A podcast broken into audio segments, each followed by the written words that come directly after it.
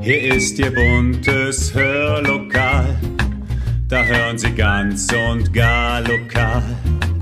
Ihr Platz im schönen Hör, Hör, Hörlokal. Herzlich willkommen zum Podcast Hörlokal, Unterhaltung aus dem Nassauer Land. Wir leben in einer wunderschönen Region, dem Nassauer Land. Einer Region mit Geschichte. Und diese Geschichte, die zeigt sich auch in Sagen und Märchen. Und genau darum soll es heute gehen, um Mythen und Sagen und Märchen von der Lahn. Um sich die Weisheit vergangener Zeiten ins Gedächtnis zu rufen. Viel Spaß!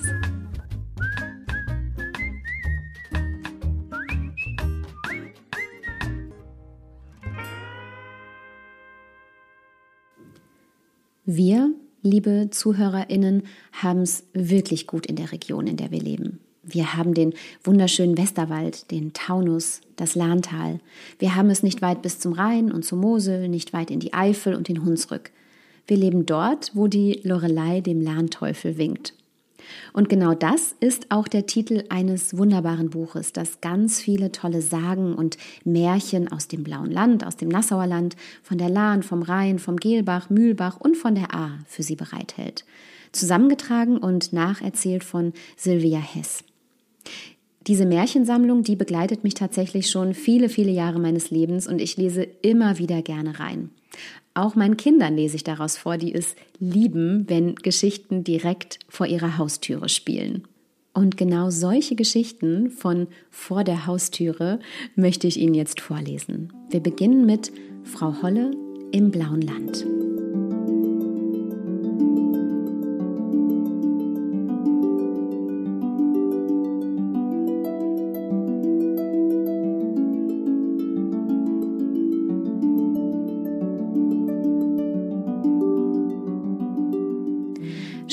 Einmal auf die hohe Lei hinauf und lasst euren Blick über das Lahntal schweifen. Links liegt das Reich der Zwergenkönigin. Das Kloster Arnstein thront über dem Wald. Gegenüber ragt die hohe Kanzel auf und tief unten umarmt die glitzernde Lahn den Hollerich, bevor sie dem Rhein entgegenfließt. Auf der hohen Kanzel wohnte einst Frau Holle und manchmal stieg sie nachts auf die Bergspitze des Hollerich, um die schimmernde Lahn im Mondschein zu bewundern.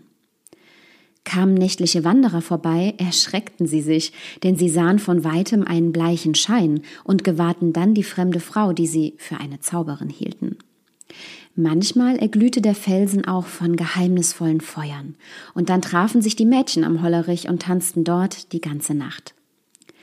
Die meiste Zeit des Jahres jedoch verbrachte Frau Holle auf der hohen Kanzel. Und wenn auf der einen Seite der Lahn die Sonne schien, während es am jenseitigen Ufer schneite, dann wussten die Leute, dass sie wieder einmal kräftig ihre Betten ausschüttelte.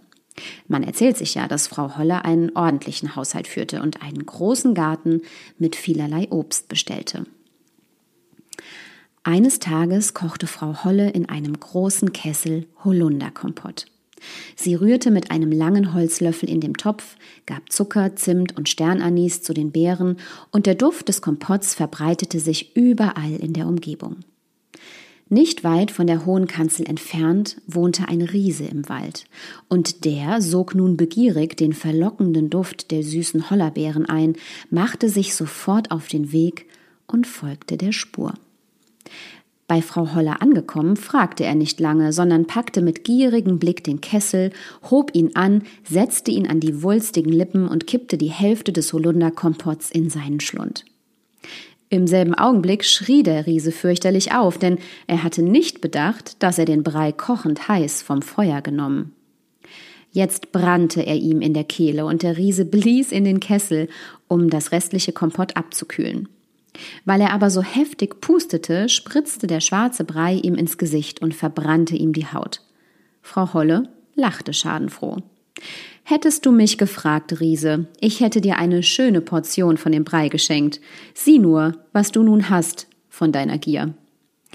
Da geriet der Riese erst recht in Wut. Brüllend zerbrach er das Geschirr der Frau Holle und schleuderte die Scherben von der hohen Kanzel hinunter ins Tal.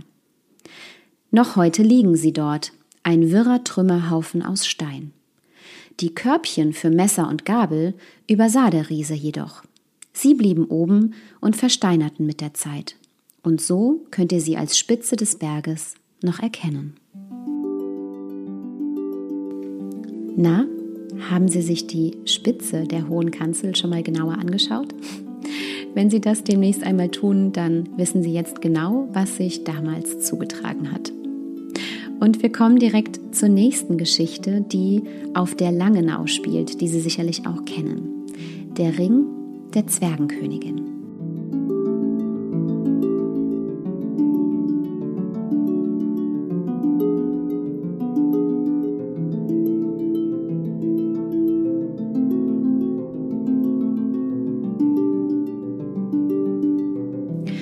Vor mehr als 300 Jahren lebte auf der Langenau die Familie Mariot. Frau Mariot war weithin bekannt wegen ihrer Frömmigkeit und ihrer guten Taten. In jenem Jahre, von welchem hier die Rede sein soll, verreiste ihr Mann, so dass sie mit ihren Kindern in der Nacht zum 1. Mai alleine war.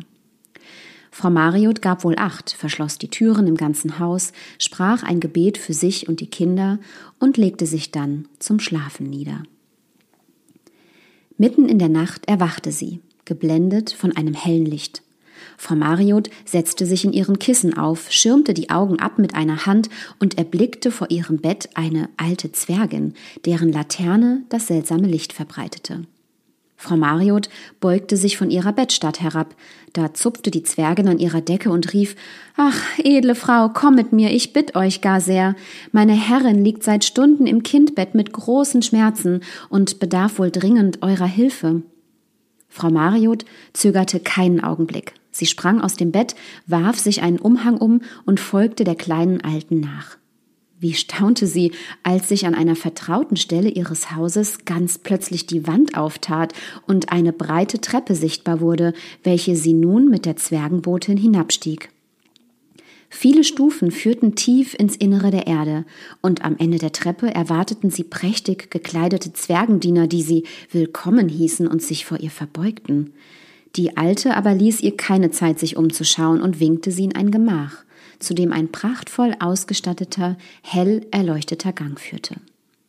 Dort drinnen schritt die Menschenfrau über kostbare Teppiche hin zu dem goldenen Bett, in welchem die Zwergenkönigin lag und sich in Schmerzen wand. Frau Mariot wusste das Richtige zu tun und half der Stöhnenden in kurzer Zeit, das Kind zu gebären. Sie wickelte das winzige Zwerglein in ein weiches Tuch und legte es der glücklichen Mutter an die Brust. Habt Dank, Frau Mariot, sagte die Königin und zog aus einer Schatulle einen kostbaren, funkelnden Ring, den sie der Helferin reichte. Eure gute Tat ist dies Andenken wert.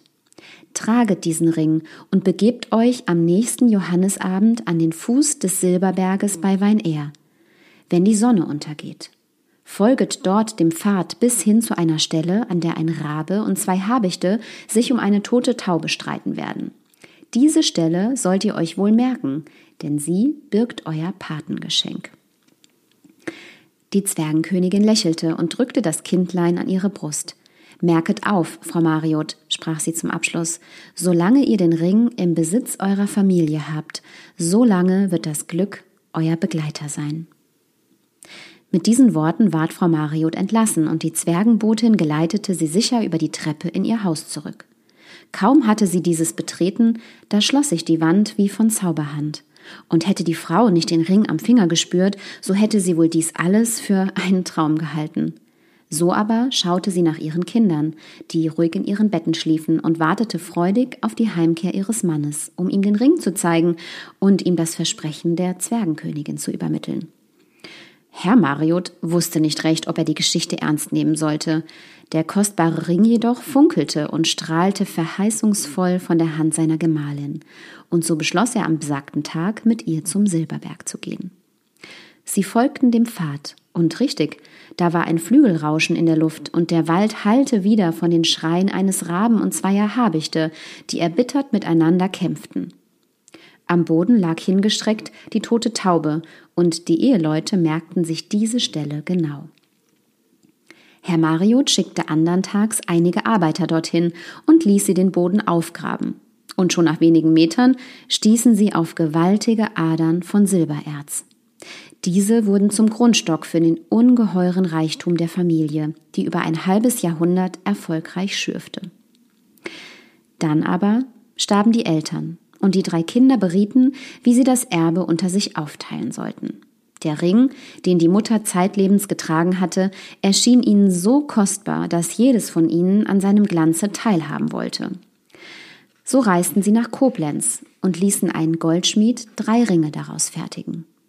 Jeder dieser Ringe war ein Kleinod und hübsch anzuschauen, aber die Kraft des Zwergenringes war dadurch gebrochen und die Erzgänge blieben seither taub. So fiel die Erben auch nach Silbergruben Sie fanden keines mehr.